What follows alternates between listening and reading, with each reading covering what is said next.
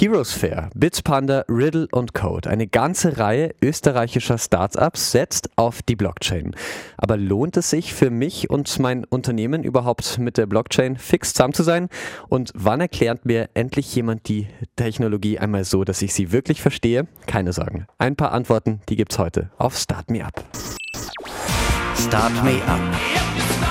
Das Gründermagazin für Wien auf Radio Enjoy 91.3 mit freundlicher Unterstützung der Wirtschaftskammer Wien. Willkommen bei Start Me Up. Mein Name ist Michel Mehle. Heute sprechen wir über die Blockchain für Gründer und Gründerinnen. Bei mir zu Gast ist dafür die Frau, die für so eine Sendung in Österreich wahrscheinlich am besten geeignet ist. Lorena Skiljan hat den ersten Blockchain Think Tank in Österreich gegründet und ihr Blockchain-Projekt Zocken for Hope ist vom Bundeskanzleramt ausgezeichnet worden. Jetzt ist sie bei mir im Studio. Herzlich willkommen, Lorena. Hallo, es ist sehr schön hier zu sein. Ja, Dankeschön. freut mich wirklich, dass du uns heute auch ein bisschen was erzählst zur Blockchain und zum Gründen. Die Blockchain, da muss ich aufpassen. Das ist nicht gleich äh, ein Begriff, den alle können und äh, möglicherweise dann in Panik den Podcast wechseln. Wir haben den Begriff alle schon tausendmal gehört und nur die wenigsten wissen, was das wirklich soll. Aber ich probiere es jetzt mal mit einer ganz leichten Erklärung. Und zwar ist die Blockchain vergleichbar mit einem Chat auf WhatsApp ein bisschen. Ich schreibe etwas hinein, alle können es lesen, keiner kann herkommen und meine Nachrichten löschen. Und wenn ich das mache, dann sieht unser Gespräch komisch aus. Dann gibt es nämlich Antworten auf leere Fragen. Bei der Blockchain, da kann ich aber nicht nur Nachrichten sehen, sondern Arbeitsschritte, Orten, Uhrzeiten, die fix eingeschrieben sind. Lorena als Blockchain-Expertin hält das fürs Erste. Ja, das hält fürs Erste. Ja. So, ganz einfache Erklärung, ist es recht gut, ja. Okay, das freut mich wirklich. Du hast dieses Modell übertragen aufs Spenden, Token for Hope. Das ist das erste Spendenmodell in Österreich, das 100% transparent ist. Das Geld geht an 55 Haushalte in Wien, die vom Wiener Hilfswerk betreut werden. Wie läuft denn das ab bei euch?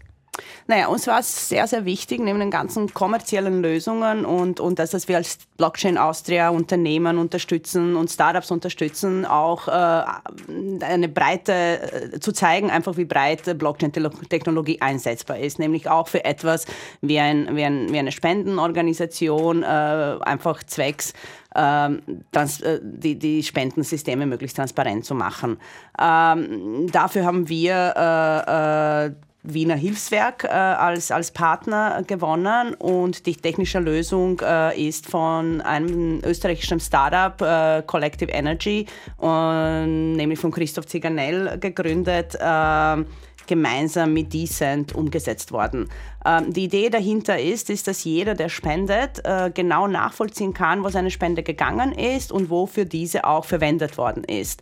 Ähm, deswegen haben wir zuerst in kleinen Rahmen gestartet. Das heißt, äh, die 55 äh, Familien sind die Wiener Familien, die, die einen Sozialpass besitzen vom Hilfswerk mhm. und somit berechtigt sind, in Sozialmärkten einzukaufen und im Second-Hand-Shop vom Hilfswerk in, in, in, in Wien. Und ähm, die Sache läuft einfach so ab, dass man spendet. Äh, dann wird die Spende äh, in das System vom Wiener Hilfswerk, äh, äh kommt sie an und wird den Berechtigten in Form einer Wallet äh, zur Verfügung gestellt. In Form einer Wallet heißt quasi in Form eines kleinen, kleinen Portemonnaies oder Geldbörsels? Nein, eine digitale Wallet. Ja. Äh, wir haben dann selbstverständlich auch für die Bedürftigen, die nicht über ein Smartphone verfügen, ja. auch eine Möglichkeit geschaffen, wo sie einfach Vouchers bekommen. Ja. Es soll niemand ausgeschlossen werden von den Spenden, äh, äh, von den Spenden, die wir einsammeln. Ja, äh, aber die Idee dahinter ist, dass äh, mittels der Wallet dann an der Kasse der Sozialmärkte bezahlt wird und ins System direkt die Information gespeichert wird, dann, okay, eine bedürftige Familie hat von dem ihr zugeordneten Spender sozusagen jetzt x Euros ausgegeben im Sozialmarkt XY in Wien. Und somit kann ich als Spender jederzeit nachvollziehen, wen meine Spende zugute gekommen ist und auf welche Art und und Weise diese verwendet worden ist. Natürlich alles gemäß Datenschutzgesetz. Ja, genau. Das, heißt das muss man immer, immer, wieder, immer wieder anmerken, aber aber ja, und darauf sind wir sehr stolz. Äh, es hat uns auch Bearing Point, muss ich an dieser Stelle sagen, sehr stark äh, unterstützt dabei, äh, diese Sache ins Leben zu rufen. Und wie gesagt, äh, Collective Energy und Decent äh, waren dann die Startups, die hier die technische Lösung zur Verfügung gestellt haben. Und, und wir vom Blockchain Austria, wir haben das Ganze, wir geben einfach die Bühne dem Ganzen und versuchen die Player, die richtigen zu verbinden und, ja. und der Welt zu zeigen, einfach, was alles mit Blockchain möglich ist. Es ist nicht nur da für irgendwelche Großkonzerne und abgespacete Lösungen, äh, sondern es funktioniert auch recht gut in, in, in, im Alltag und in das, was uns jeder irgendwo angeht und wofür uns alle interessieren. Und ja. Das ist super spannend. Das bedeutet, aber dieses Geld ist ja nicht dann einfach nur digital sozusagen, dass ich quasi ein digitales Wallet habe, mit dem ich dann bezahlen kann, sondern durch diese Blockchain-Lösung kann ich auch wirklich nachvollziehen, ist meine Spende tatsächlich dort angekommen. Wie genau. ist das genau, ja? Genau. Also, also dadurch, dass, dass, dass jede Spende auch in einem Blockchain äh, äh, gespeichert wird, kann ich jederzeit äh, nachvollziehen. Das heißt, ich nehme nicht einen Lagschein und zahle jemandem Geld ein und ab dem Moment, wo, wo, wo ich die Banküberweisung getätigt habe, entzieht sich eigentlich die Nachverfolgung des Geldes mir als, als Spenderin, äh, sondern hier kann ich jederzeit nachvollziehen, okay, wo ist es hingekommen äh, und, und auf welche Art und Weise sogar es verwendet worden ist. Das heißt, ich kann sogar nachvollziehen, ob sich die bedürftige Familie jetzt äh, im Second-Hand-Shop äh, für die Kinder für, die, für den nächsten Schuljahr zum Beispiel neue Schultaschen gekauft hat und ja. neue Klamotten oder ob das für Lebensmittel in einem Sozialmarkt verwendet worden ist. Genau, ohne dass ich halt eben weiß, wer es war, sondern Richtig. aber ich kann sehen, dass das Geld ausgegeben genau. wurde. Bei einem ja, der bekanntesten Spendenskandale in Österreich ist Ende der 90er Jahre aufgeflogen, dass die Präsidentin des Vereins und ihr Mann 650.000 Euro veruntreut haben. Auch bei einem großen internationalen Spenden. Bei einer Spendenorganisation ist 2014 herausgekommen, der, dass ein Mitarbeiter in Europa fast 4 Millionen Euro verzockt hat. Kann die Blockchain das verhindern in Zukunft? Ja, auf jeden Fall. Das ist ja auch, auch das Schöne an der Blockchain äh, und warum, warum wir auch durch, durch solche Projekte wie das Spendenprojekt einfach äh, auch die Wirtschaft und die Gesellschaft von, von Blockchain als technischer Lösung überzeugen möchten. Ähm, wie gesagt, ich zahle nicht das Geld irgendwo ein und ab dem Moment, wo ich es eingezahlt habe, habe ich ein gutes Gewissen und auf der anderen Seite aber überhaupt keinen kein, kein Überblick und Nachvollziehbarkeit über meine Spende, äh, sondern das System ist völlig transparent und, und, und, und auf diese Art und Weise äh, äh können die Gelder auch nicht entzogen werden, weil ich als Spender jederzeit äh, äh, einen Einblick in das, in das Spendesystem habe ähm, und, und dadurch auch, auch es nicht möglich ist, auf der anderen Seite ähm, zu verschleiern durch unterschiedlichste ja. Arten an, an, an Kostendarstellungen, äh, äh, wo die, wo die ja. Spendengelder dann geflossen sind. Ja. ja. die Österreicher, die haben etwas zu verschenken. 675 Millionen Euro sollen letztes Jahr für wohltätige Zwecke gespendet worden sein. Aber man spendet ja nicht nur aus Nächstenliebe. Zum Beispiel in Deutschland, da ist Ende der 90er der größte Parteispendenskandal aufgeflogen. Die CDU unter Helmut Kohl hat mindestens zwei Millionen Euro an der Steuer vorbeigeschleust. Was sind denn zukünftige Anwendungsfälle, die vielleicht solche Steuerhinterziehung oder äh, Veruntreuung von Geld unmöglich machen? Was tut sich denn dann noch alles auf dadurch? Naja, jetzt schon in diesem Zusammenhang muss man sich einfach fragen, wo gibt es schon Systeme, die durchaus auch die Transparenz gewährleisten, äh, mhm. vom, vom gesetzlichen Rahmenbedingungen her, äh, so dass Blockchain eigentlich nicht notwendig ist, sondern einfach äh, die, die, die Vehikel, die wir sowieso jetzt rechtlich äh, zur Verfügung haben, einfach nicht zu tragen kommen. Äh, ich würde sagen, bei Parteispenden ist es zum Teil natürlich auch das Thema, da wird einfach gemacht und, und die gesetzlichen Regelungen werden nicht immer äh, äh, wirklich äh, beachtet, weil im Endeffekt haben wir in Österreich ein, ein, ein System äh, im Zusammenhang mit Parteispenden, das transparent sein soll. Ähm, die Spenden müssten offengelegt werden und somit, somit wäre es für jeden nachvollziehbar. Und da sind wir schon bei dem Thema, das wir auch in unserer Vorbesprechung äh, angesprochen haben, wo ist Blockchain sinnvoll und wo nicht. Ähm, Ganz genau. Und, und, und das ist gerade jetzt, äh, sprichst du es schon ein bisschen an, äh, es muss nicht jeder System, das schon in, im, im, vorhanden ist, aber vielleicht nicht gelebt wird, automatisch durch Blockchain ersetzt werden. Ich glaube, das wird es nicht helfen. Ähm, aber durchaus, äh, äh was Blockchain äh, bewirken kann, ist, dass es weniger Korruption gibt, äh, dass einfach die ganzen Geldflüsse viel transparenter werden. Und das betrifft dann nicht einfach nur die Parteispende, weil ich glaube, das System, wenn wir im transparent leben wollen, ist ja auch schon transparent. Wir wissen ja genau in Österreich, wer an welcher Parteien spendet ja. und, ja. und, und, und in welche Höhen. Ja. Ähm, aber durchaus äh, bei den Geldflüssen, wo dann diese Gelder, von wo sie gekommen sind, wo sie hinfließen, warum und wieso und wenn sie zugutekommen, äh, sind dann äh, kann man selbstverständlich auf eine Blockchain-Lösung als eine transparente Lösung setzen. Das bedeutet mehr Kontrolle in der Zukunft möglicherweise äh, für mehr Menschen. Ja, es reden gerade alle von der Blockchain. Wir haben auch gerade darüber gesprochen, wann ist sie für ein Projekt oder Unternehmen sinnvoll und wann nicht. Manchmal ist eine einfache Datenbank viel besser. Wann macht macht denn eine Blockchain Sinn für mich? Naja, das ist, das ist eben unterschiedlich. Es hängt davon ab, äh, was für Unternehmen ich bin, in welcher Branche bin ich tätig, wie komplex sind, sind meine Prozesse. Und auf der anderen Seite muss ich wissen, was möchte ich mit der Anwendung äh, schaffen, äh, die ich gerade andenke. Ähm, es gibt in, in der Zwischenzeit auch, auch wir von Blockchain Austria bieten ganz vereinfachte Tools wie, wie zum Beispiel ein Decision Tree. Äh, wie komme ich jetzt als ein Unternehmer und, und es muss sich gar, ja gar nicht auf der Unternehmensebene als solche äh, bewegen. Wir, können, wir, wir reden hier von Produktebene, das heißt, das ist äh, auf Ebene einer Abteilung oder, oder auf, auf der Ebene eines Projektes, gar nicht auf das gesamte Unternehmensebene. Ähm, und, und, und man kann sich durchaus solche, solche Behelfe nehmen, um, um für sich selbst einfach mal äh, sich die richtigen Fragen zu stellen. Äh, was habe ich vor? Äh, warum möchte ich das äh, haben für mein Unternehmen, für mein neues Produkt, für meine Kunden? Und dann zu sehen, okay, äh, äh, hilft mir Blockchain hier weiter?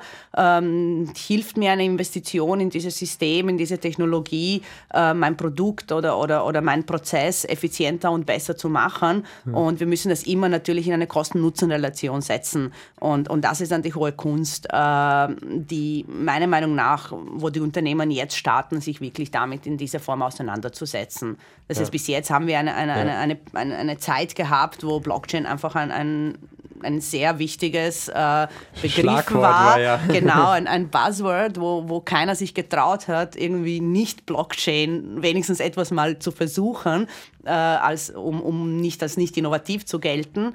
Ähm, und ähm, da ist viel äh, passiert, finde ich auch sehr gut. Das war so ein bisschen Trial-and-Error-Phase und, und viele haben ausprobiert. Ähm, und jetzt gilt es eigentlich differenzierter vorzugehen. Jetzt gilt es einfach auch für Unternehmen selber, sich wirklich äh, zu fragen und zu hinterfragen, was mache ich, warum mache ich es und, und warum möchte ich dabei auf Blockchain-Technologie setzen. Und dann kommt man durchaus sehr rasch äh, zu, zu einer Antwort, äh, ja oder nein äh, für Blockchain. In gewissen Bereichen äh, ist es definitiv die Technologie, die sich durchsetzen wird. Ich glaube, es gab da auch ein Unternehmen, das äh, Blockchain einfach in den Börsennamen mit aufgenommen hat und dann ist dieser Kurs gestiegen damals. Äh, aber ich weiß nicht mehr ganz genau, wer das war. Auf jeden Fall, äh, das war die wilde Zeit quasi der Blockchain, wo jeder das probiert hat. Ähm, ja, es gibt im Internet Modelle, die mir sagen, ähm, macht das Sinn oder nicht für mich? Eben solche Decision Trees wie auch bei Blockchain Austria, eurem Think Tank. Also da einfach mal drauf schon auf die Internetseite vielleicht von Blockchain Austria bei Lorena Skillian kann man sich informieren. Ja, und vom 2. bis zum 3. April, da findet eine, ja, die erste große internationale Blockchain-Konferenz in Wien statt, also von Österreich, der Annen Blockchain Summit. Du wirst da sein, Lorena. Was passiert da genau? Ja, ja. Also ich werde da sein und ich, ich wage es zu behaupten, die gesamte österreichische Blockchain-Szene und darüber hinaus wird auch da sein. Ähm, es ist einfach schön zu sehen, dass, dass eine gewisse äh, Anzahl an, an, an jungen, interessierten Menschen, aber auch Unternehmen und Startup das Thema Blockchain wirklich sehr ernst äh, aufgegriffen hat. Am Anfang äh, unserer Sendung hast du ja schon welche äh, erwähnt, wie genau. zum Beispiel Riddle and Code, die, ja. die ich von Anfang an beobachte, die sehr erfolgreich und ganz, ganz tolle Lösungen am Markt bringen. Ähm, und somit hat sich in, in Österreich eine gewisse äh, Szene bereits etabliert. Es gibt auch ein, ein österreichisches Blockchain, die, die Zero BS Network. Äh, es gibt Lösungen wie vom Riddle and Code. Äh, es gibt ein Institut für Kryptoökonomie vom Professor Taudes.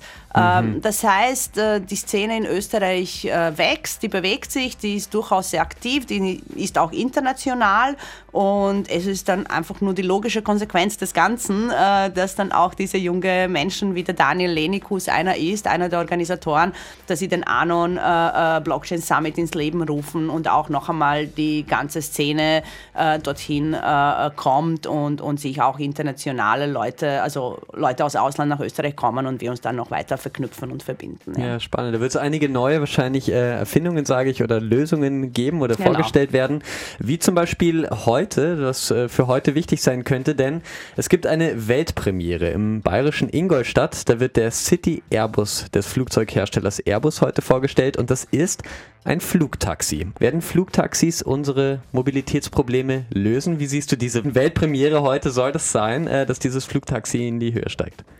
Uh, unsere Mobilitätsprobleme sind nicht einfach zu lösen. Ich weiß nicht, ob wir eher, äh, wir haben ein Mobilitätsproblem und wir haben, glaube ich, ein Antritts, äh, Antriebstechnologieproblem. Ja. Nämlich, okay, das ist ein großes äh, Feld jetzt gerade. Das ist ein großes Feld. Somit ist auch die Antriebsart des fliegenden Taxis wahrscheinlich ein Thema. Wird er CO2 ausstoßen oder ist er rein äh, elektrisch oder, ja. oder, oder Wie Wasserstoff? Viel Energie oder, wird er benötigen, genau. Äh, genau, und was ist die, die, die Quelle der Energie für dieses Taxi? Taxi.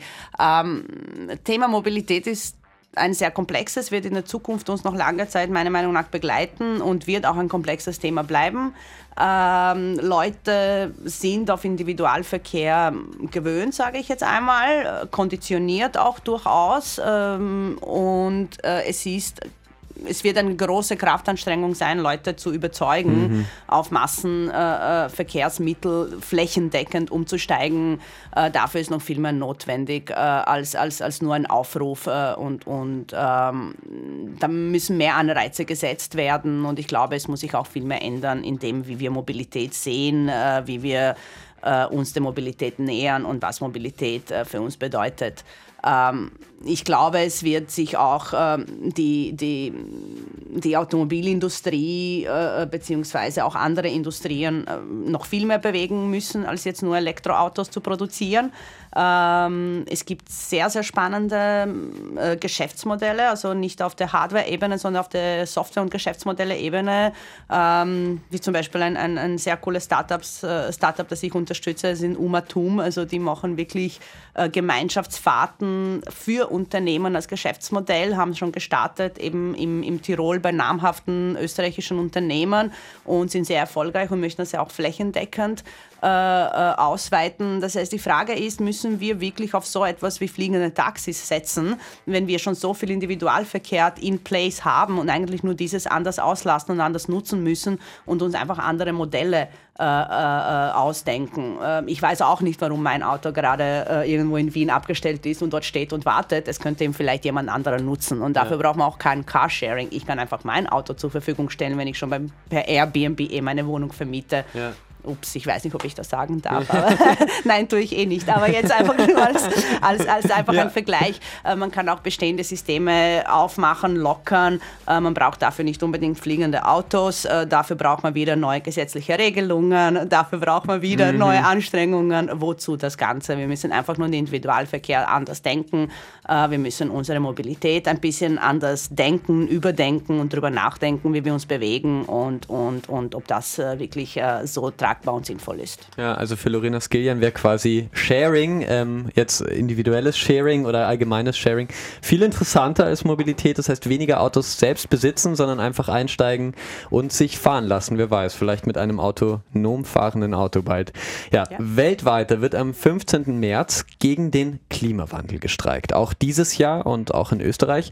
In Wien eine Anwendung der Blockchain. Bitcoin hat ja Unmengen von Energie verschlungen. Zu Hochzeiten, da hat die Rechenleistung für einen einzigen Bitcoin so viel Energie benötigt, wie ein Haushalt in zwölf Jahren verbraucht. Was sind denn auch Nachteile der Blockchain? Ja, so wie jede Technologie, so, so hat ähm, die Te so wie jede Technologie am Anfang, so hat auch die Blockchain-Technologie ihre Schwierigkeiten gehabt, beziehungsweise ich, es ist einfach so, dass jede Technologie am Anfang ganz einfach gesagt ineffizient ist. Mhm. Ja? Wenn wir uns an den ersten Computer denken, der war, glaube ich, weiß ich nicht, drei Räume groß, irgendwo bei IBM und, und war völlig ineffizient, hat das geschafft, innerhalb von weiß ich nicht wie viele Stunden eine Information irgendwo hin zu verspeichern oder ich weiß es jetzt auch nicht genau, aber ähm, die, äh, das, was wir nicht vergessen dürfen, äh, eine Technologie benötigt Zeit, um sich dorthin zu entwickeln, dass sie für Massenanwendung tauglich ist und dass sie effizient ist, so wie wir es uns dann einfach wünschen. Ähm, dafür muss man aber eine Technologie auch diesen Entwicklungsweg zulassen, ähm, auch wenn es am Anfang vielleicht heißt, okay, ich habe jetzt ein bisschen zu viel Energie verbraucht, sagen wir es mal so. Ähm, was das Blockchain-Technologie äh, äh, angeht, äh, das ist eine Technologie, die sich bereits schon weiterentwickelt hat. Es gibt bereits Blockchains, die überhaupt nicht in, in Energieverbrauch so intensiv sind wie das Minen der Bitcoins. Mhm. Ähm, und somit sind wir da schon, schon einen Schritt weiter oder viele Schritte weiter. Ähm, man müsste jetzt ein bisschen eine Aufklärung auch äh, betreiben, weil immer die gleichen Fragen kommen, eben im Zusammenhang mit Blockchain äh, kommt sofort die Frage eben Cryptocurrencies und sofort dann die Frage illegale Geschäfte und Stromverbrauch.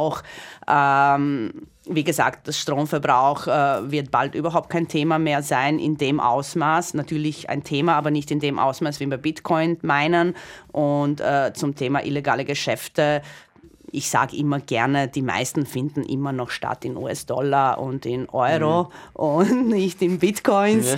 Ja. Äh, und und äh, von dem äh, Sicht her äh, ist es auch nur eine Entwicklung, äh, dass das einfach weiter, weiter betrieben werden muss und das System wird sich dann etablieren. Okay. Bitcoins sind die Zukunft. Ich bin nicht dabei. Singen Bilderbuch in Let Go. Ich würde sagen, das spielen wir gleich für alle, die beim Bitcoin-Boom nicht dabei waren. Und danach melden wir uns zurück am 9. April. Da startet das Four Game Changers Festival, das Digitalisierungs- und Zukunftsfestival in Wien.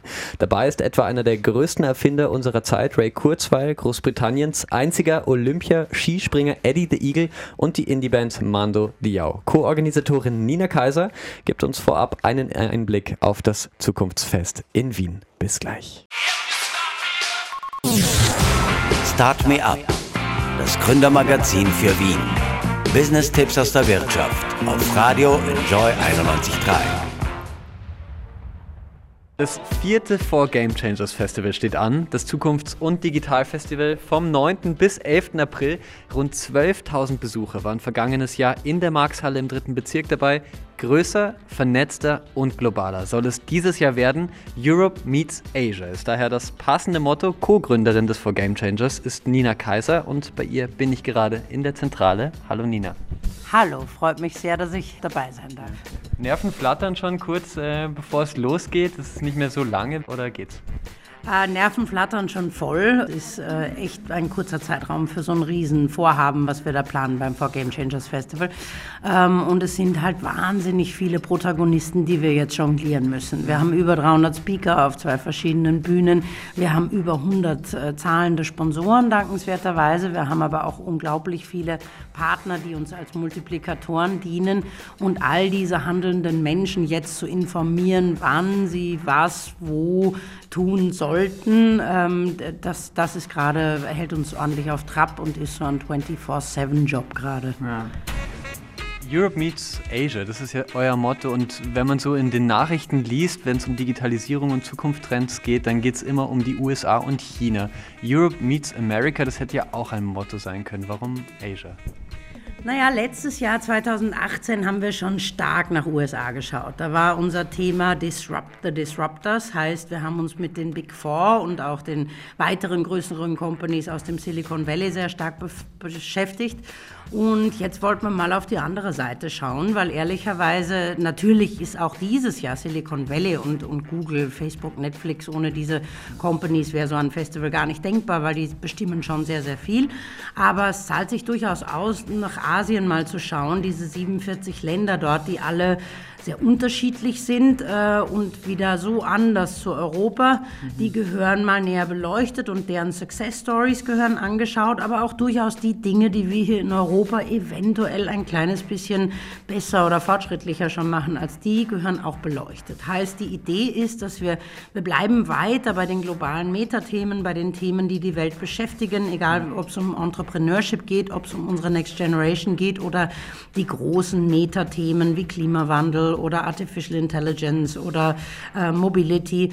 Ähm, aber wir wollen zu jedem einzelnen Thema auch mindestens eine asiatische Stimme zu Wort kommen lassen, sodass wir mal den Blick noch mehr erweitern, als wir das letztes Jahr in Richtung USA getan haben. Ja. Seit Februar ist ja der 5G-Ausbau, also Mobilfunknetz, ganz großes Thema und da ist natürlich auch immer ein chinesischer Anbieter, Huawei, im Gespräch, nämlich auch kritisch, weil die USA beispielsweise sagen, denen ist nicht zu trauen, die geben die Daten an die Regierung weiter. Ist jemand von Huawei vielleicht bei euch?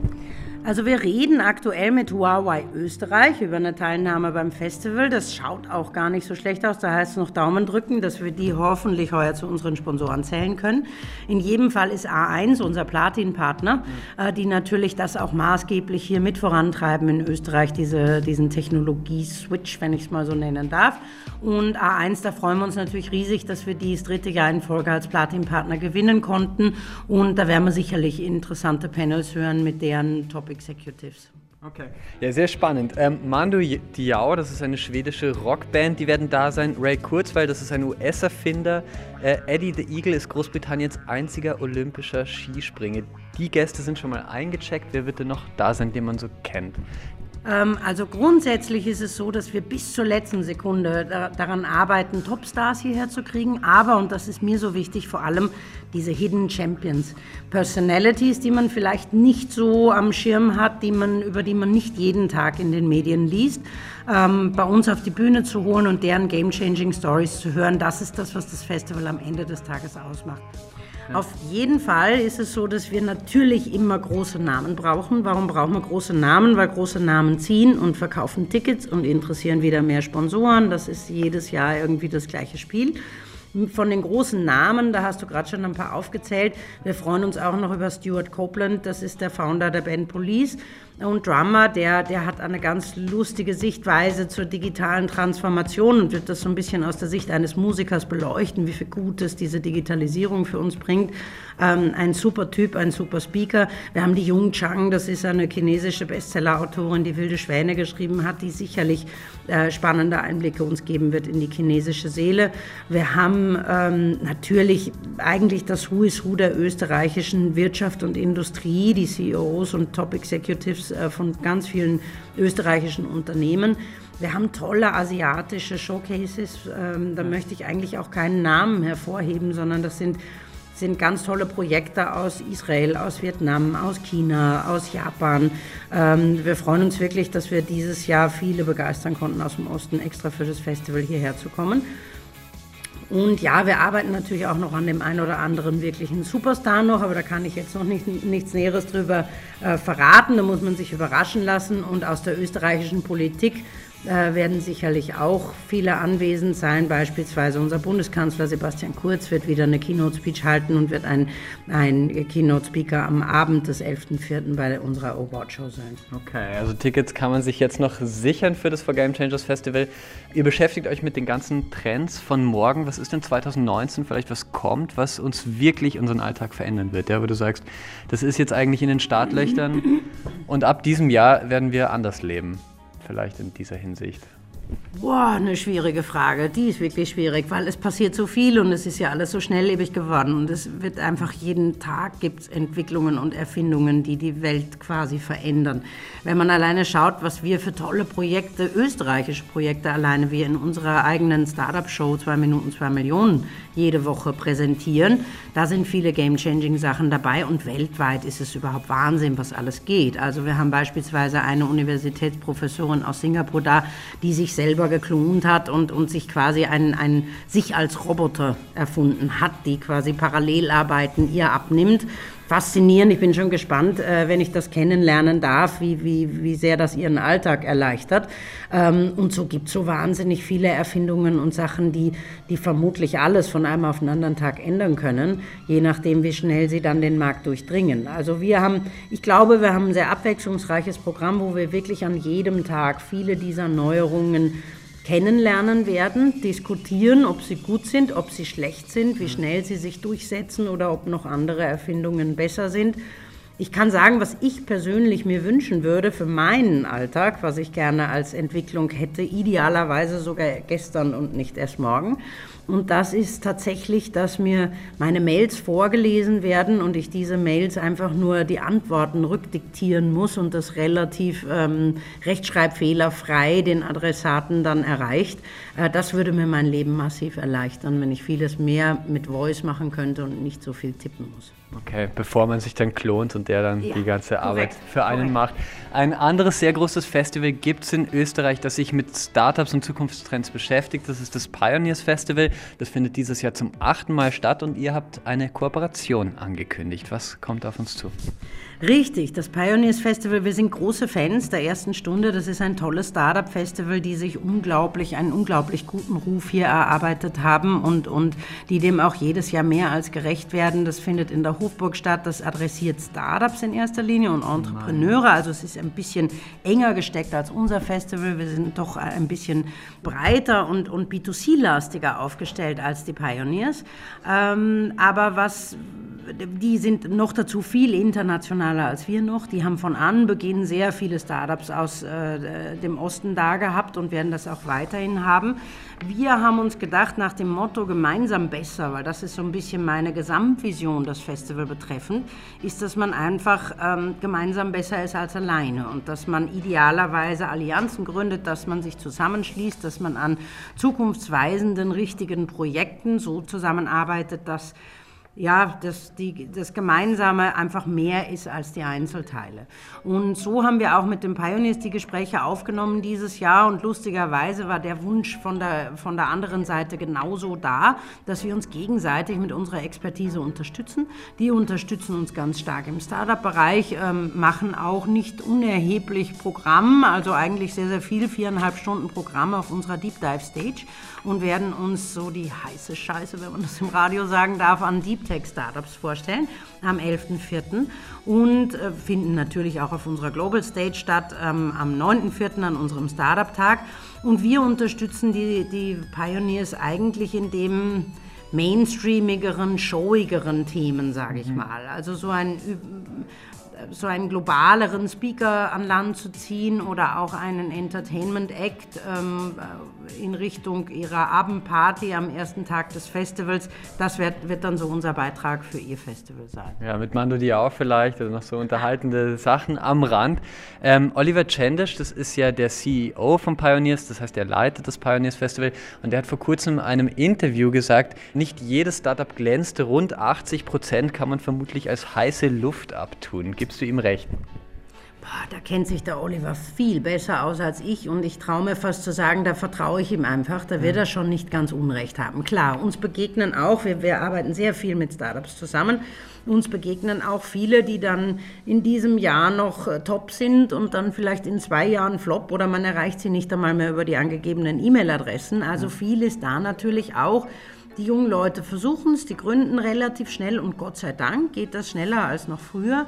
Aber es, einige Dinge, es kann nicht immer alles funktionieren, scheitern dann auch und dann fallen sie halt auf die Schnauze. Ich finde, das Wichtige ist, dass man hier in Österreich für eine Kultur sorgt, dass Scheitern auch ähm, drin ist und dass man scheitern darf.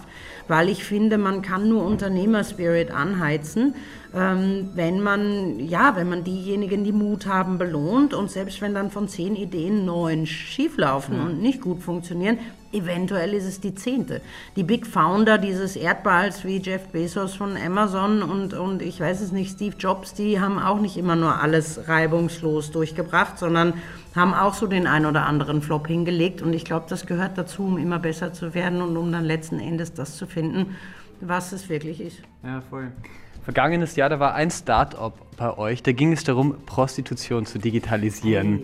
10.000 Euro Preisgeld sollte es erhalten, ähm, hat es aber nicht. Zum, ähm, Lisa Wachberger von Startup Live hat ihren Verband daraufhin aus Protest verlassen. Fragst du dich jetzt, wie das passieren konnte? Ich weiß, wie das passieren konnte. Das musste ich mich nicht fragen, das wusste ich letztes Jahr schon. Allerdings haben wir das tatsächlich auch erst mitbekommen, als dieses Startup auf der Bühne gestanden ist, beziehungsweise kurz drauf, als verständlicherweise dann ein kleiner Shitstorm losgebrochen ist, Social Media technisch.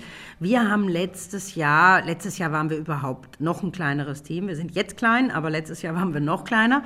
Ähm, und wir haben tatsächlich einige Slots auf unserer damaligen Second Stage, das ja die Deep Dive Stage sein wird, wirklich hosten lassen von Partnern. Und Startup Live, Female Founders, das war ein ähm, Partner, der so eine Stunde gehostet hat. Und wir haben tatsächlich dann aus diesen Stunden, die Startups, die dort vorgekommen sind und so im 10-Minuten-Takt ihr, ihr Unternehmen präsentiert haben, haben wir uns, bevor sie on stage gegangen sind, nicht mehr angeschaut, weil wir so eingedeckt waren mit Arbeit, dass wir dankbar waren, dass wir diese Slots fremd ja. vergeben haben und uns um dieses Programm nicht auch noch kümmern mussten. Und das war sicherlich ein großer Fehler. Es macht schon Sinn, noch mal einmal so einen redaktionellen Quercheck zu machen, sich zu überlegen, wer steht da alles auf deiner Bühne, ist ein Learning und ist definitiv was, was heuer nicht vorkommen sollte, sage ich jetzt ganz bewusst, weil ja. wir uns natürlich darauf gewappnet haben, dass wir das dieses Jahr schaffen, das alles anzuschauen. Aber bei so vielen Programmpunkten kann man das nicht, nicht garantieren und ich hoffe einfach, dass das dieses Jahr nicht passiert. Voll cool. Ähm, ein ganz großes Event ist dieses Jahr der Staatspreis Digitalisierung, der Oscar der Digitalisierung, könnte man sagen. Der wird zum ersten Mal in dieser Form vergeben. Wer ist denn da auf der Shortlist? Die Shortlist darf ich gar nicht nennen und da, das wäre auch jetzt noch zu früh. Die Einreichphase, ähm, ja, ist glaube ich gerade erst vorbei. Ähm, und das, da kümmern wir uns auch nicht um die inhaltliche ähm, äh, Ausrichtung und um die teilnehmenden Startups kümmern wir uns persönlich nicht. Das ja. macht das Wirtschaftsministerium bzw. das Bundesministerium für Digitalisierung und Wirtschaft äh, sowie die FFG. Die kümmern sich genau um diese Konfektionierung des ganzen Preises und mit, mit einer einer Jury gemeinsam werden dann die aus den eingesendeten äh, Projekten werden halt, wird die, halt diese Shortlist gewählt in drei verschiedenen großen Kategorien. Dann gibt es noch Sonderpreise und wir freuen uns ganz besonders, dass wir das heuer im Rahmen des Festivals überreichen dürfen, weil das macht uns schon ein Stückchen staatstragend und verleiht diesem Entrepreneurship-Tag, unserem ersten Tag des Festivals, dem 9.4., dem For Startups Tag, verleiht dem nochmal einen ganz besonderen Touch, würde ich sagen, am Abend. Also ja. große Gala, 9.4. abends. Wir freuen uns riesig über diese to tolle Kooperation. Super cool. Und wir freuen uns riesig auf das For Game Changers Festival mit vielen Bühnen, mit wahnsinnig vielen Acts, mit sehr, sehr coolen Speakern. Wer jetzt noch kein Ticket hat, der kann sich das ähm, schnell checken. Vom 9. bis zum 11. April findet es statt. Dankeschön, Nina Kaiser, für diesen Vorabblick. Ähm, natürlich, das hast du schon gesagt, ihr wollt nicht nur bilden, sondern auch unterhalten bei dem For Game Changers. Äh, Rigavi war letztes Jahr da, Ina Regen, Tagträumer. Du bist ja auch Musikexpertin bei Puls 4. Wer ist denn, außer Mando Diaudi, habe ich natürlich jetzt schon angesagt, und The Police, gibt es da irgendwas, was wir spielen können vielleicht jetzt? Ja, The Police spielt ja nicht live, sondern der Stuart Copeland, der teilt seine Meinungen mit uns. Aber sonst haben wir natürlich noch andere tolle Live-Acts. Ich freue mich riesig über Silbermond. Okay. Äh, die Sängerin war lang in der Jury von Voice of äh, Germany bei uns, äh, bei unseren Sendern Pro7 und Sat1. Ähm, ich freue mich aber außerdem über Avec. Ich finde, das ist so eine meiner Hidden Champion Künstlerinnen aus Österreich, die, die, die eine große Karriere, finde ich, vor sich hat. Ich freue mich wieder über mein Schätzchen Simon Lewis. Ich finde, das ist ein ganz großer, großartiger österreichischer Singer-Songwriter, der einen tollen Song performen wird. Und ich freue mich über Mattea. Ich glaube, die wird gerade an dem For Future Tag die Jungen extrem begeistern. Ähm, und ich freue mich über Camo and Crooked, unsere Haus- und Hof-DJs, kann man jetzt schon fast sagen, die ja unsere For Game Changers Hymne komponiert haben. Und ich freue mich über äh, EAV und Limo. Ich finde, der Song von denen gegen den Wind, der spricht mir so ein bisschen aus der Seele, was generell das ganze ähm, Motto angeht, mein ganzes Lebensmotto. Ähm, und darum freue ich mich wahnsinnig, dass wir die on Stage haben werden. Lässig. Ich würde sagen, wir spielen vielleicht eine ganze Reihe noch heute ähm, an diesem Tag, aber jetzt gleich, wenn das so zu deinem Lebensmotto auch ein bisschen passt, äh, Lemo und die ERV, die ja im Herbst ihr großes Abschiedskonzert gibt. Ähm, Herzschmerz irgendwie dabei auch, dass die die Bühne verlassen, die ERV, oder Immer, immer. Die ERV hat mich in frühester Jugend schon begleitet. Und als ich noch in Deutschland gewohnt habe und da zur Schule gegangen bin, war das immer eine der österreichischen Bands, die ich, die ich äh, sehr, sehr gern gehört habe. Und ja, das tut mir natürlich leid. Ja. Das ist immer schade. Ja. Also das nächste Mal zu sehen beim For Game Changers Festival. Vielen Dank, Nina Kaiser. Ich bedanke mich ganz herzlich bei euch. Start Me Up, das Gründermagazin für Wien. Business-Tipps aus der Wirtschaft auf Radio Enjoy 91.3. Herzlich willkommen bei Start Me Up. Mein Name ist Michael Mehle. Die Blockchain ist allgegenwärtig. Ob man sie nun versteht oder nicht, gut heißt oder gehypt findet. Heute wollen wir uns in Start Me Up ansehen, ob und für welche Unternehmen die Blockchain sinnvoll sein kann. Dafür zu Gast ist bei mir Lorena Skillian. Ihr Blockchain-Projekt Token for Hope hat den österreichischen E-Award von Reportmagazin und Bundeskanzleramt gewonnen. Außerdem hat sie den ersten Blockchain Think Tank in Österreich gegründet. Hallo Lorena. Hallo, servus. Schön. Mit Token for Hope, deinem Spendenprojekt, kann ich zu 100% sehen, wohin meine Spendengelder gegangen sind. Wir haben vorhin schon darüber gesprochen, wann ist es sinnvoll für ein Unternehmen mit der Blockchain zu arbeiten. Wieso war das bei euch mit Token for Hope sinnvoll? Naja, für Token for Hope ähm war uns ein Anliegen. Es war nicht nur sinnvoll, es war ein, ein sehr großes Anliegen von Blockchain, von, von äh, Blockchain Austria auch in die Richtung zu gehen, aufzuzeigen, äh, es ist nicht nur für kommerzielle Anwendungen, sondern die Blockchain-Technologie eig eignet sich eigentlich in der breiten Anwendung für alle Systeme, die eine gewisse Transparenz erfordern, damit man sich wohler fühlt. Die zweite ganz wichtige Komponente äh, des, des Projektes war in Österreich, was wirklich schön ist, wird gerne gespendet, es wird viel gespendet. Viele Österreicher äh, vertrauen, weil sie auch keine andere Wahl haben, als zu vertrauen an, an die Systeme und an die Organisationen, äh, die hier zur Verfügung stehen. Äh, nur immer wieder, so wie du auch vorhin gesagt hast, kommt es zu Spendenskandale, man merkt, äh, das Geld kommt nicht an oder nicht in der Höhe, in der ich gespendet habe. Man versucht das zu hinterfragen. Man hat keine Möglichkeit, das zu hinterfragen so richtig. Man hat Vermutungen, äh, Marketingkosten, Verwaltungskosten, Mitarbeiter der Spendenorganisationen und, und, und, und, und also man ist da immer in, eine, in, einen, in einem Schwebezustand. Äh, äh, man würde es vielleicht gerne nachvollziehen, man kann es aber nicht nachvollziehen. Das heißt, man ist wirklich darauf äh, angewiesen zu vertrauen. Äh, das tun wir alle gerne, ja. aber es ist trotzdem immer besser Kontrolle, äh, wenn man, jetzt nicht übertrieben gesagt Kontrolle, aber wenn es ein transparentes System ist, da kommt, glaube ich, dann allen zugute. Eine, eine Spendenorganisation, die dadurch einfach auch äh, wirklich sofort herzeigen kann, ich bin transparent und, und, und mir geht es wirklich darum, dass, dass ich als Organisation die Spendengelder dort zukommen lasse, wo ich der Spender auch äh, hinspenden möchte. Und ich glaube, dass es jedem Spender ein sehr gutes Gefühl gibt, wenn er weiß, es ist ein transparentes System und ich brauche brauche mich nicht fürchten, wo meine Gelder kommen, sondern vielmehr kann ich es auch wirklich nachvollziehen, ob meine Gelder so verwendet worden sind äh, in der Sinne der Spende. Also und das ist, das ist das Schöne und deswegen ist das Projekt einfach ein Herzensanliegen äh, von Blockchain Austria, von mir persönlich, aber auch von, dem, von den Leuten, die sich äh, mit diesem Thema gerne auseinandersetzen und, und mit der Technologie auch vorantreiben möchten. Ja. Ähm, du arbeitest aber nicht nur für Token for Hope, sondern du bist derzeit mehr mit einem anderen Startup eigentlich beschäftigt. Du bist CEO von Hackaboo, das Unternehmen helfen will, zu wachsen und bekannt zu werden. Was macht ihr da? Äh, also Hackabo ist, ist, ist ein österreichisches Startup, äh, das es wirklich, äh, sagen wir mal so, schon vor einiger Zeit geschafft hat. Und somit würde ich jetzt sagen, kein Startup in, in dem eigentlichen Sinne mehr ist, auch wenn es aus der Szene kommt. Ja, ihr habt mittlerweile 40 Mitarbeiter, glaube ich. Genau so ist es. Also wir wachsen, ich sage es jetzt einmal schon täglich, äh, mit neuen Mitarbeitern, mit neuen Kunden, äh, mit neuen äh, Produkten und Projekten, die wir umsetzen, auch für unsere Kunden. Ähm, Hackaboo äh, ist ein Unternehmen, das ähm, Growth Hacking Methoden anwendet. Äh, Growth Hacking ist eigentlich in den USA groß geworden. Das ist einfach eine Methode, ähm, die in erster Stelle damals, wie es, wie es bekannt geworden ist, an Startups wie Dropbox und Airbnb überhaupt verholfen hat, äh, so groß zu werden, wie sie heute sind. Ähm, und unser Gründer, der Alexander Meyer, ähm, der derzeit sich darum kümmert, unser Standort in San Francisco zu eröffnen, ähm, hat damals einfach äh, das Geschäftsmodell und die Idee des Growth Hackings nach, nach Österreich gebracht und hat Hackabo gegründet.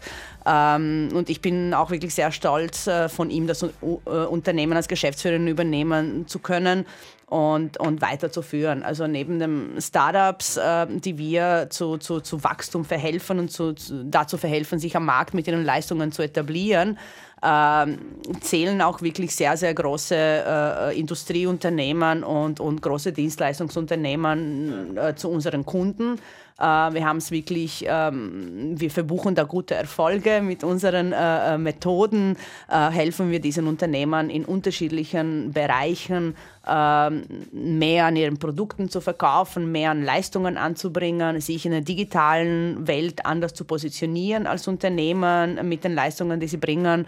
Und äh, das funktioniert. Und deswegen, weil die Methode funktioniert, weil die Umsetzung in Österreich äh, und in Europa so gut funktioniert, äh, war es uns auch möglich zu wachsen. Also es ist eine coole Sache. Also ein Growth Hacking Unternehmen, das äh, anderen hilft zu wachsen und auch selbst sehr schnell wächst. Es gibt in Österreich bei den ATX-Vorständen mehr Peter als Frauen. Bei Hakabu, da willst du 85% Frauen in der Führungsriege oder hast sie schon, glaube ich. Wieso? Ähm, es ist uns äh, ein großes Anliegen, äh, Frauen zu fördern. Ich sage es einfach geradeaus so, wie es ist. Nicht nur mein persönliches Anliegen, weil ich auch eine Frau bin, die, die, die einen gewissen Karriereweg eingeschlagen hat oder noch einschlagen möchte. Ja. Auch unseren Gründen, Gründer, dem Alexander Meyer, sind äh, Frauen ein Anliegen, sonst hätte er auch nicht mich als Geschäftsführerin eingesetzt, sage ich jetzt einmal so. Ähm, ja. Erstens einmal gefällt uns grundsätzlich die Entwicklung nicht im Land. Ähm, das ist einfach nicht schnell genug für, für uns äh, als, als ein dynamisches, junges, wachsendes Unternehmen. Ähm, das, was wir in unserem Land beobachten, wir sehen das einfach, ähm, es wird sehr viel Potenzial und sehr viel Kompetenz auf der Straße, unter Anführungszeichen, jetzt liegen gelassen. Ja. Ähm, es gibt sehr viele sehr gescheite Frauen, ähm, die einfach nur eine Umgebung brauchen, äh, wo sie auch ihre Potenziale und ihre Kompetenzen richtig ausspielen können.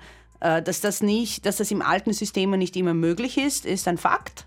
Ja. Ähm, für mich heißt es aber nicht, dass dann einfach die Frauen in das System nicht hineingehören, weil es einfach nicht passt, äh, sondern dass die Systeme sich ein bisschen flexibler gestalten müssen, damit äh, das auch für die Frauen passt.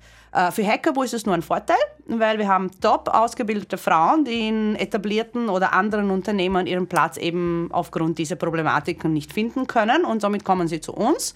Und somit haben wir eben eine Diplom-Ingenieurin Maschinenbau. Ähm, deswegen haben wir Frauen äh, mit äh, mehrfachen akademischen Ausbildungen, mit einem Laufbahn über etablierte Unternehmen, Privatwirtschaft und, und Start-up-Welt. Also diese Kompetenzen sind, sind einfach unglaublich und wir wollen sie einfach nicht liegen lassen.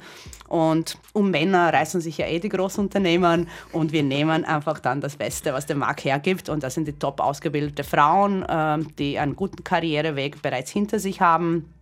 Uh, und nur einfach ein bisschen flexiblere Systeme benötigen, ja. uh, damit, sie, uh, damit sie einfach die Anforderungen ihres Lebens stemmen können. Ja. Und dann funktioniert alles bestens. Und, und, und wir sind echt, echt glücklich darüber, dass das bei uns so ist, weil es ist eine sehr, sehr gute Zusammenarbeit. Die Atmosphäre ist gut, die Mitarbeiter sind, sind sehr happy und, und unsere Frauen leisten jeden Tag ja. wirklich sehr viel. Sehr cool. Und ihr fahrt sehr gut damit. Äh, wie gesagt, auf 40 Mitarbeiter ist euer Unternehmen schon angewachsen, Hackaboo. Ihr öffnet jetzt ein Büro in San Francisco. Wo willst du denn hin mit Hackaboo? Ähm, ja, immer weiter. Ja. Und nach Hongkong natürlich. Ja, nach Asien ist das. nach Asien ist das, das der weitere Plan. Genau ah, so ist super. es. Also nachdem wir San Francisco etabliert sind, wollen wir nach Asien wachsen. Ja. Ähm, es ist halt de facto einfach so, das sind die Plätze, wo Wirtschaftswachstum stattfindet, das sind die Umschlagplätze ähm, der, der, künftigen Märkte, Produktion, Industrie, Technologien und, und dort muss man sein. Und, und gemeinsam mit dem Alexander Mayer äh, und unseren Mitarbeiter und Mitarbeiterinnen äh, vom Hackerwo sind ja. wir sehr, sehr zuversichtlich, äh, dass, dass uns das auch aufgehen wird. Spannend. Ja. Wer weiß, vielleicht mit dem Global Incubator Network auch. Die vermitteln ja, ja äh, österreichische Startups, die nach Asien gehen wollen und waren bei uns für letzte Woche, war Karina Markreiter bei uns in der Sendung und wir haben ein bisschen darüber gesprochen, über den Zukunftsmarkt ja. Asien. Falls er sich jemand im Podcast noch anhören möchte, kann er das gerne machen. Ähm, ja, du selbst bist in Kroatien geboren. Wie sehr legst du den Wert darauf, dass du Mitarbeiterinnen und Mitarbeiter aus verschiedenen Ecken der Welt bei Hackaboo beschäftigst? Ähm, also Diversity ist für mich nicht nur ein Frauen-Mann-Thema, Diversity ist für mich überhaupt ein Thema. Äh, wir leben in einer globalen Welt ja. und umso mehr ich mich isoliere, auch im Zusammenhang mit was für Arbeitskräfte ich in meinem Unternehmen habe, umso weniger werde ich auf diesen Märkten erfolgreich realisieren können. Also das ist für mich einfach ein Fakt. Ähm, ich muss einfach ähm, verstehen, wie ticken unterschiedliche Märkte, wie ticken die Kunden in unterschiedlichen Märkten, was sind die Herausforderungen, auf was muss man setzen, was ist wirklich wichtig, um erfolgreich zu sein. Ähm, dafür benötigt man dann auch einfach Skills, äh, die, die aus unterschiedlichen äh, Bereichen kommen, ja. ähm, aber auch äh, Menschen mit äh, unterschiedlichen Zugang zu den Sachen, die einfach äh, ihr Leben, Leben und ihr Werdegang einfach unterschiedlich gelaufen ist und nicht alles nach dem gleichen Schema, um, um die hohe Kunst der, der, der der, der, der, neuen Produkte und, und neuen interessanten und intelligenten Lösungen auf den Markt zu bringen. Ähm, ich bin sehr stolz, äh, weil wir beim Hackaboo haben Mitarbeiter wirklich sehr, sehr global äh, gehired. Wir haben einen Mitarbeiter aus Nepal, äh, wir haben einen US-Amerikaner, unsere äh, Chief Sales Officer ist eine Kanadierin, ähm, wir haben Menschen aus Russland, aus Ukraine dabei, ähm, also ich bin gebürtige Kroatin. Ja. Ähm, und das bringt uns total weiter. Unsere, wenn, man, wenn man zu uns ins Büro kommt, man merkt sofort, das sind unterschiedliche Sprachen, die, die gesprochen werden.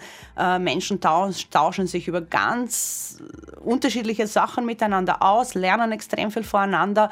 Und das ist das, was Diversity eigentlich mit einem Unternehmen macht. Das bringt das Tag von Tag zu Tag einfach weiter nach vorne, weil man einfach auch besser verstehen kann, was geht gerade draußen ab, was sind die Zusammenhänge und warum passieren gewisse Sachen so, wie sie passieren.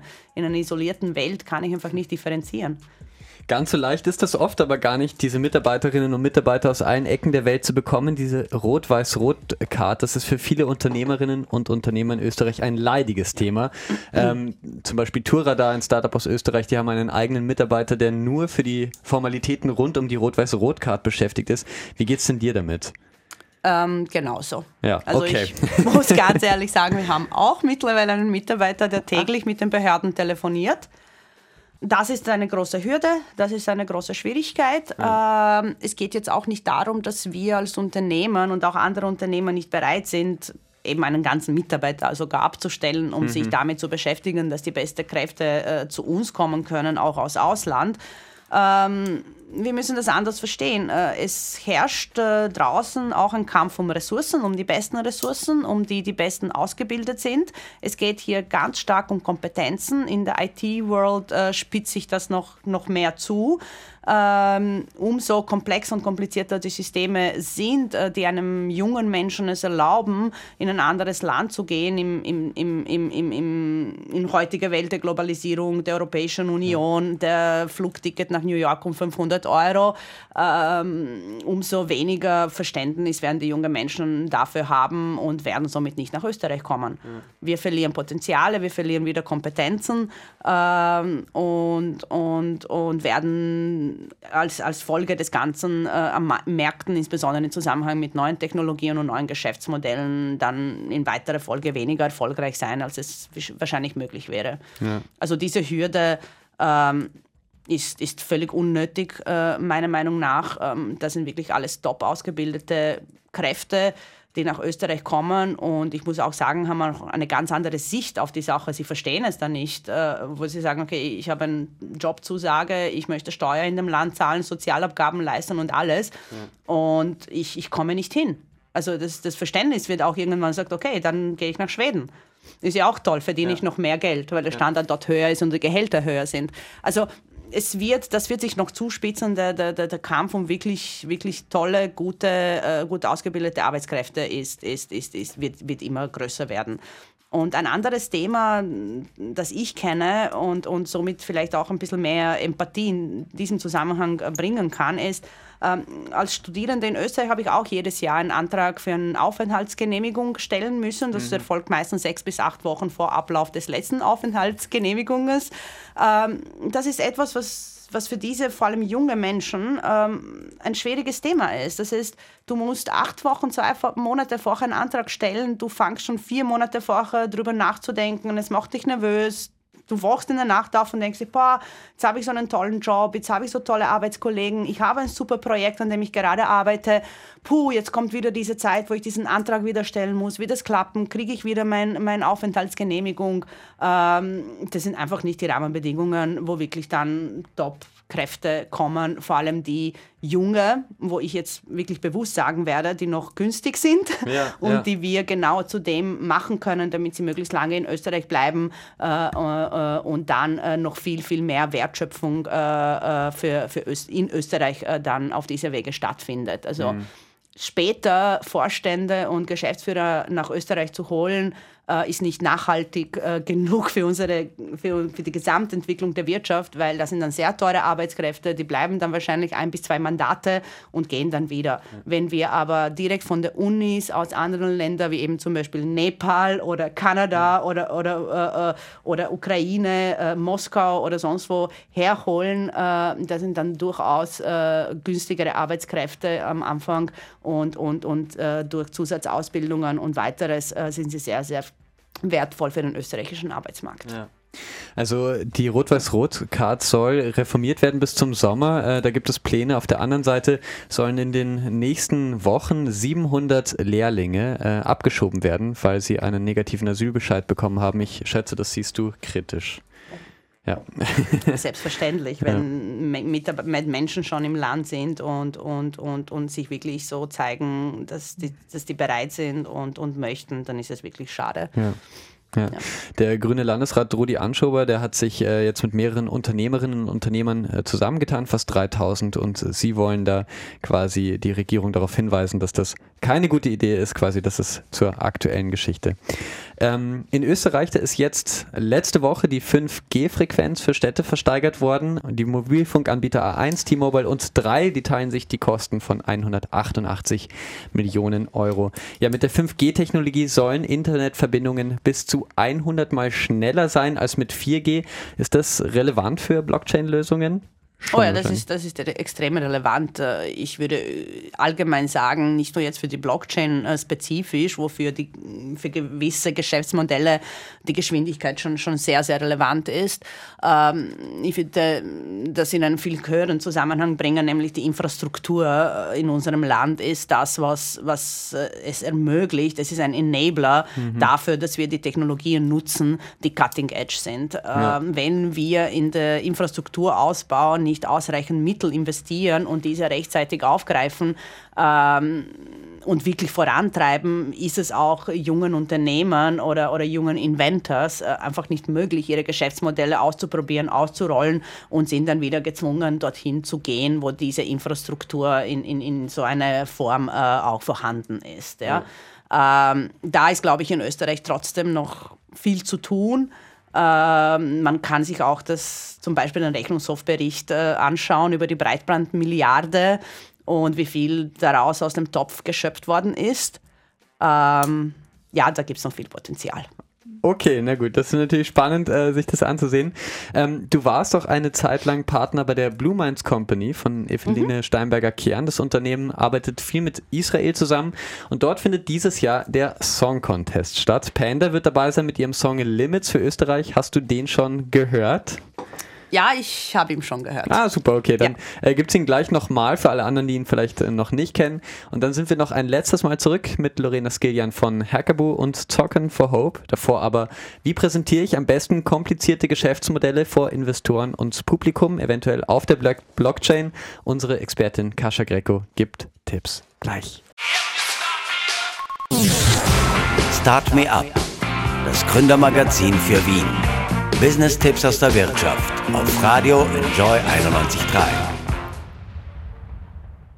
Willkommen zurück bei Start Me Up und ja, heute alles zum Thema Blockchain. Wir haben mit Talking for Hope, wir haben mit Lorena Skillian schon gesprochen über ihr Startup und natürlich die Blockchain ist kein ganz leichtes Thema. Wie man solche schwierigen Themen erklärt, dafür ist jetzt bei mir zu Gast Kascha Greco. Hallo. Hallo, danke für die Einladung. Bin Freut wieder gerne mich da. Sehr. Ja, sie ist unsere Expertin für Unternehmen, die sich äh, beraten lassen wollen und ja, was ist ganz schwierig, wenn man ein Unternehmen hat oder gründen will, das mit der Blockchain zu tun hat. Wie vermittle ich das heute noch? Wie mache ich das erklärbar auf einem Pioneers Festival vielleicht vor potenziellen Investoren? Und ja, Kascha Greco weiß, wie man schwierige Dinge erklärt, auf den Punkt bringt. Bitte, wie mache ich das? Können Sie uns ein paar Tipps geben? Sehr, sehr gerne. Lorena Skillian hat ja in Wirklichkeit ein ganz tolles Beispiel bereits gegeben. Blockchain, glaube ich auch, ich darf das sagen, for Dummies, sehr gut erklärt. Ja erklärt, dass man so ein Grundgefühl bekommt, worum es denn hier geht bei diesem ganz komplexen ähm, Beispiel, also dieser Blockchains. Und generell gilt es äh, zu sagen, ich will meinen Kunden nicht belehren oder potenzielle Interessenten nicht belehren, sprich was oder wie erklären, sondern ich muss mich auf das Wozu konzentrieren, den Nutzen herausarbeiten, weil erst wenn ich diesen Nutzen, dieses Wozu wirklich effektiv herausgearbeitet habe, wird mir mein Gegenüber auch zuhören und sagen, aha, das könnte mich interessieren oder brauche ich nicht, aber klingt spannend, ich will mehr darüber wissen. Und sobald ich mehr darüber wissen will, gebe ich automatisch meinem Gegenüber natürlich die Befähigung, mir alles sehr weit und im Detail zu erklären. Das mhm. heißt, der Krux liegt darin zu sagen, kennst du die Situation, wie das oder das ist oder kannst du dir die oder jene Situation vorstellen?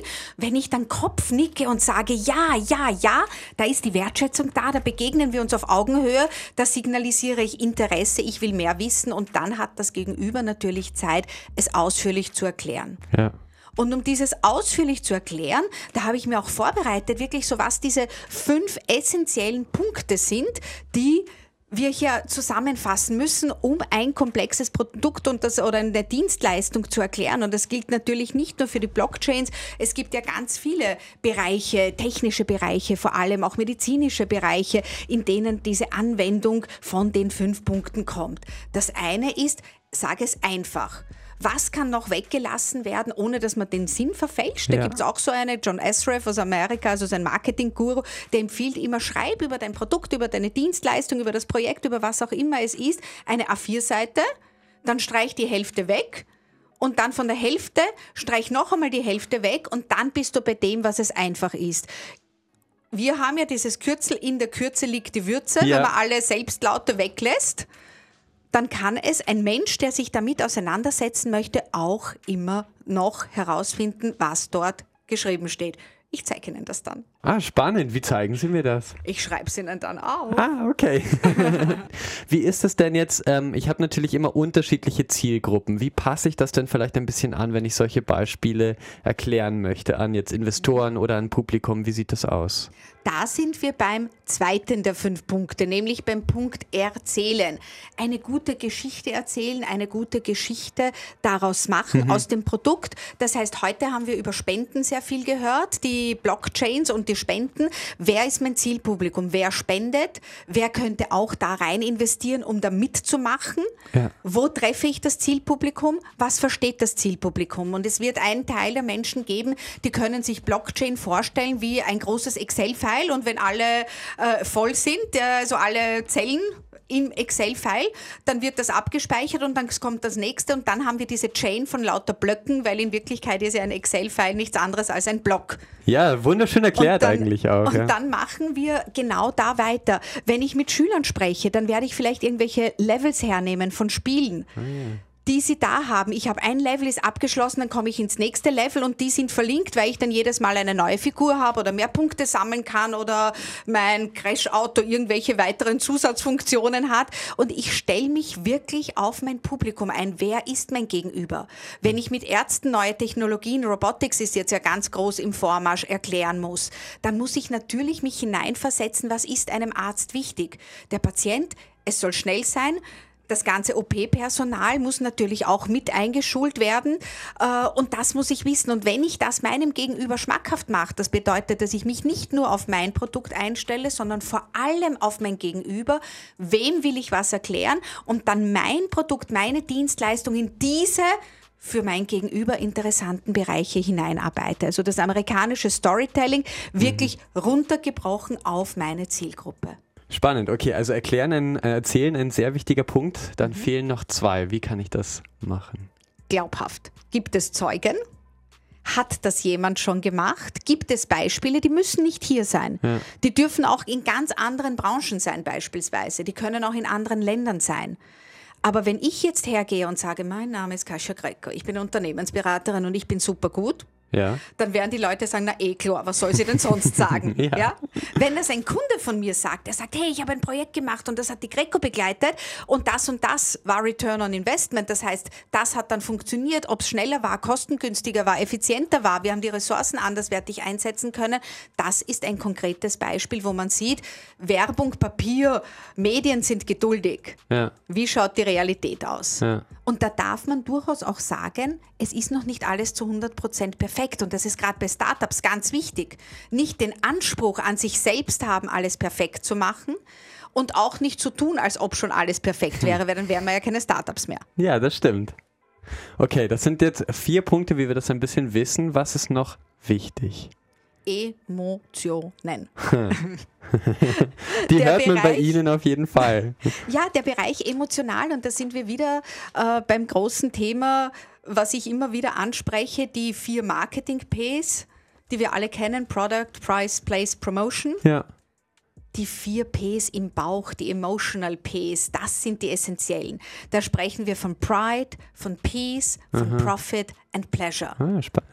Und keiner von uns braucht eine goldene Rolex. Keiner von uns braucht all das, was es gibt. Ein Apple Phone. Mhm. Ganz ehrlich, ja. braucht kein Mensch. Wir haben es, warum? Weil wir dazugehören wollen. Weil es uns ermöglicht, schneller von A nach B zu kommen. Weil es uns ermöglicht, Freude zu haben.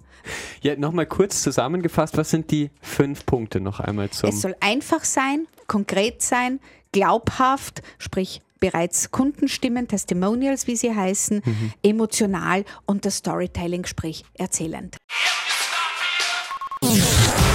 Start Me Up, das Gründermagazin für Wien. Business-Tipps aus der Wirtschaft auf Radio Enjoy 91.3. Giant von Rag Bone Man und Calvin Harris. Hier ist zurück bei Start Me Up. Mein Name ist Michel Mehle und bei uns geht es heute um die Blockchain und ihre Anwendungsmöglichkeiten für Unternehmerinnen und Unternehmer. Ja, zu Gast ist Lorena Skiljan. Sie hat den ersten Blockchain Think Tank in Österreich gestartet und mit Token for Hope ein ja, Blockchain-Projekt zum Spenden gestartet. In Österreich, da hält man sehr viel von der Blockchain an der Wirtschaftsuniversität Wien. Da ist vergangenes Jahr ein Institut für Kryptoökonomie gegründet worden. Ein extra gegründetes Austrian Blockchain Center soll die Forschung hier auch richtig nach vorne bringen. Kann Österreich denn, Lorena, vorne mitspielen bei der Blockchain? Wie sieht das denn hier aus? Selbstverständlich kann Österreich äh, hier, äh, hier eine große Rolle spielen. Ähm, ich bin auch wirklich sehr, sehr happy und, und, und wirklich die Kollegen vom ABC-Institut, vom Austrian Blockchain Center äh, auf der WU, äh, wir äh, machen einfach Sachen zusammen. Wir sind sehr, sehr verbunden miteinander. Es ist wirklich, wie ich schon vorhin gesagt habe, es hat sich bereits, ich würde sagen, nicht, es ist im Entstehen, sondern es hat sich bereits eine Szene äh, für, für Blockchain-Technologie in Österreich äh, etabliert. Äh, nichtsdestotrotz ist, ist das ABC-Institut äh, äh, einer der wichtigsten Meilensteine, finde ich, äh, weil natürlich durch die wissenschaftliche Begleitung äh, auch einer solchen Institution wie, wie die Wirtschaftsuniversität, ähm, vor allem auch mit dem Institutsvorstand Professor Alfred Taudes, das wirklich eine absolute Koryphäe für Blockchain ist. Also ich bin total äh, äh, überzeugt von der ganzen Sache äh, ähm, und, und auch wie sie betrieben wird. Äh, der Professor Taudes hat die besten Leute um sich wirklich auch geschart. Äh, eine Sherman Wachschmier, die, die, die aus Berlin äh, nach Österreich zurückgekommen ist, um, um hier Teil von dem Ganzen zu sein. Auch eine Evgenia Filipova, ein Vincent Streitel. Also die sind wirklich Leute an der WU, ähm, die nehmen den wissenschaftlichen Zugang. Ich bin selber, habe so ein Fable für Wissenschaft und, und und für wissenschaftliche Methoden. Äh, und ich finde es auch sehr gesund für die Entwicklung einer Technologie, äh, für eine nachhaltige Entwicklung, dass diese auch einen, einen sehr, sehr starken wissenschaftlichen Faktor in dieser Entwicklung hat und dass jetzt auch das Ganze wissenschaftlich begleitet wird. Ja. Da entstehen dann ganz andere Möglichkeiten, auch für Unternehmen, für Startup und die Szene wächst ganz anders. Also nicht nur aus äh, Anwendungen und nicht nur aus dem Geschäftsmodell, sondern auch, äh, es wird auch auf unterschiedlichen Ebenen hinterfragt. Äh, wir müssen uns auch dessen bewusst sein, dass in heutigen Gesellschaft, wenn wir von Technologien äh, sprechen, äh, wir oft dann auch vergessen, eine soziale Komponente hier mitzudenken. Äh, was für Auswirkungen hat das auf unsere Gesellschaft? Was für Auswirkungen hat das auf, auf, auf das, was wir gerade tun oder wie wir uns gerade verhalten, äh, auf unsere Verhaltensweise, auf unsere Arbeitswelten, äh, Berufsbilder? Äh, und, und, und, und, und. Äh, und somit finde ich diese wissenschaftliche Komponente, der sich hier die WU Wien verschrieben hat, äh, gemeinsam eben mit dem Professor Taudes und, und Sherman Wokschmier als etwas extrem Wichtiges. Das könnte wirklich nachhaltige Entwicklung dieser Technologie in Österreich vorantreiben und, und wirklich Österreich zu einem guten Zentrum für Blockchain machen. Ja. Spannend. Also wenn ich da ein bisschen Cross-Promotion machen darf, mit Professor Alfred Tausus haben wir schon im Wissenschaftsradio gesprochen. Mhm. Äh, den Podcast gibt es auch anzuhören und was er da plant für Österreich, für Wien, auch dass man fürs Raunzen in Wien belohnt werden soll, das könnt ihr euch dann dort anhören. Mhm. Am 28. März, Lorena, da werdet ihr mit euren Partnern von Token for Hope, äh, wie etwa dem Wiener Hilfswerk, ein Event starten, das die Blockchain im Wohltätigkeitsbereich fördern soll. Was passiert da? Genau, also wir hatten schon eine Folge erfolgreiches Kickoff des Pilotprojektes äh, Token for Hope. Äh, das fand äh, unter der ähm, äh, Koorganisation äh, und Unterstützung von Bearing Point äh, zur Weihnachtszeit statt. Das war das erste Mal, wo wir dieses Projekt vorgestellt haben, gemeinsam mit dem Hilfswerk und zu ersten Spenden aufgerufen haben. Das hat wirklich fantastisch funktioniert. Ähm, am 28.03. haben wir ein Event bei WeAccelerate, wobei uns auch WeAccelerate als Partner hier unterstützt und, und, und äh, gemeinsam mit uns das organisiert auch. Ähm, und hier geht es darum, das erfolgreiche Pilotprojekt mit äh, Hilfswerk äh, vorzustellen, äh, auch die technische Lösung vom Collective Energy und Decent noch einmal zu erklären dem Publikum. Und dann geht es eigentlich darum, äh, allem anderen auch Spendenorganisationen, sei es jetzt eine Caritas, äh, äh, Volkshilfe ähm, oder CARE oder SOS Kinderdorf äh, aufzurufen, äh, auch mit uns zusammenzuarbeiten und auch ein Blockchain-basiertes äh, Spendensystem äh, nach Vorbild von den Pilotprojekten mit Hilfswerk in ihren Organisationen zu etablieren.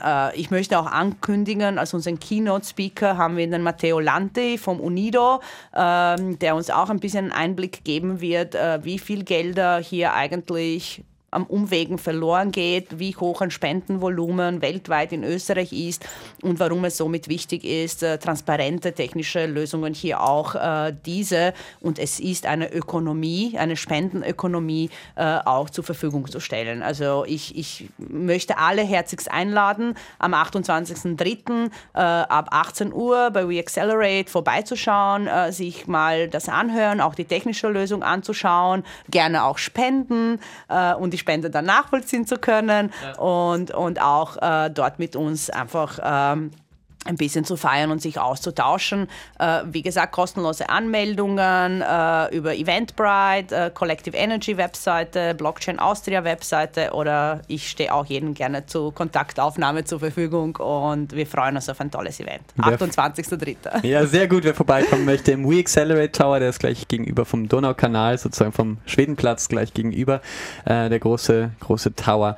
Ähm, genau, uns Token for Hope, äh, falls jemand gerade zugeschaltet hat, ist eben ein 100% transparentes Spendensystem, das auf der Blockchain basiert von Lorena Skillian.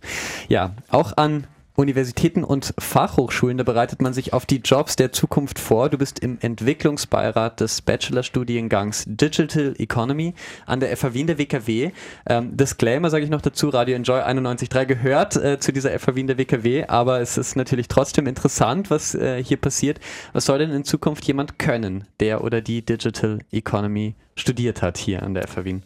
Also, ähm wie ich, wie ich, wie ich vom, vom, vom Herrn Professor Eschenbach kontaktiert worden bin, ob ich Interesse hätte, ja. hier Entwicklungsbeirat zu sein äh, bei der Entwicklung des neuen Lehrganges, ähm, hat mich, mich seine Idee eigentlich komplett dazu bewegen, bewogen, sofort anzuspringen. Äh, weil im Endeffekt, was ich auch in meinem Berufslaufbahn äh, ähm, gemerkt habe, ist, wir haben wirklich gute Techniker, wir haben auch wirklich gute Leute, die, die, die, die, die fähig sind, wirklich Sachen umzusetzen.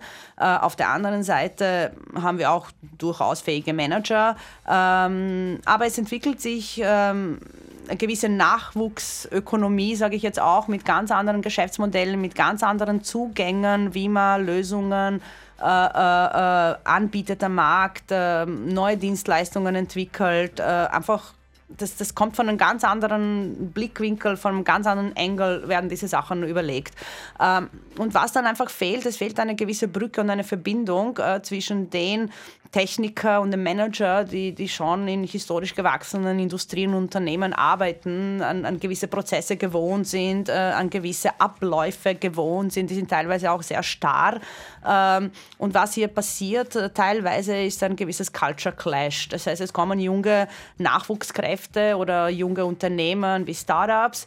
Ähm, und andererseits etablierte Unternehmen wollen ihre Lösungen aufgreifen und die Technologien aufgreifen, nur die wissen es einfach nicht, wie sie miteinander kommunizieren. Die einen sind den anderen zu schnell, die, einen, die anderen zu langsam.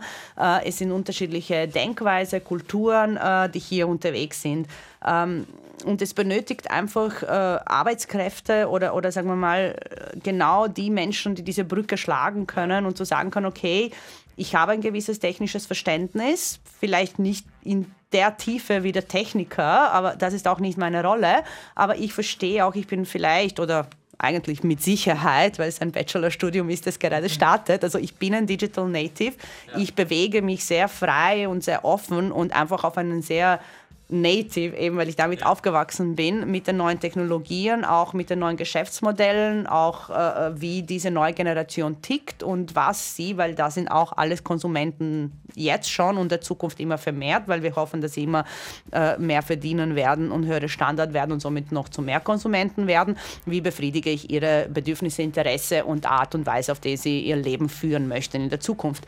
Ähm, und genau das soll das, das Bachelorstudium äh, äh, anbieten, nämlich eine Ausbildung äh, für die Menschen, die diese Brücke schlagen sollen äh, zwischen den durchaus sehr guten, sehr etablierten und unbedingt notwendigen Unternehmen, Fähigkeiten und Ressourcen auf der einen Seite und auf der anderen Seite den neuen Entwicklungen, äh, die vom Markt kommen, die einfach aus, aus dem kommen, dass einfach diese Menschen äh, digital aufgewachsen sind, dass sie Digital Native sind und, und nicht nur das, dass sie auch in einer äh, globalen Welt äh, ohne Grenzen aufgewachsen sind, die sich gerne frei bewegen und äh, die sogar eine ganz andere Denkweise teilweise haben. Für einen äh, jungen Österreicher ist es wahrscheinlich viel äh, einfacher oder wie man gerne heute sagt, more convenient, ja. äh, übers Internet etwas aus äh, England oder USA zu bestellen, als auf die Straße rauszugehen und in ein Geschäft ums Eck einkaufen zu gehen.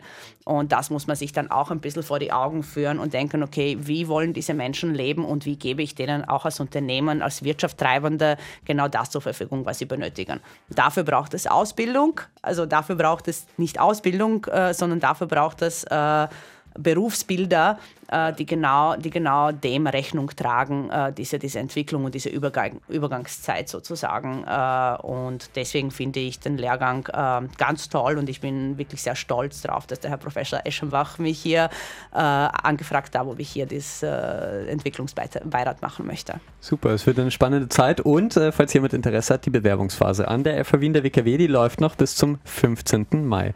Vielen Dank, Lorena Skiljan. Wir haben jetzt Dankeschön. lange gesprochen. Du hast uns unglaublich viel erzählt. Wann macht ein, wann macht die Blockchain Sinn für mich, für mein Unternehmen? Äh, was kann sie überhaupt leisten in Österreich? Wir haben ganz viel gelernt, einiges erfahren, äh, was vielleicht auch ein unter erfolgreiches Unternehmen ausmacht. Jetzt zum Abschluss würde ich dich gerne noch schicken in unseren Business Sprint. Das ist der Fragenparcours okay. auf Enjoy 91.3. Business Sprint.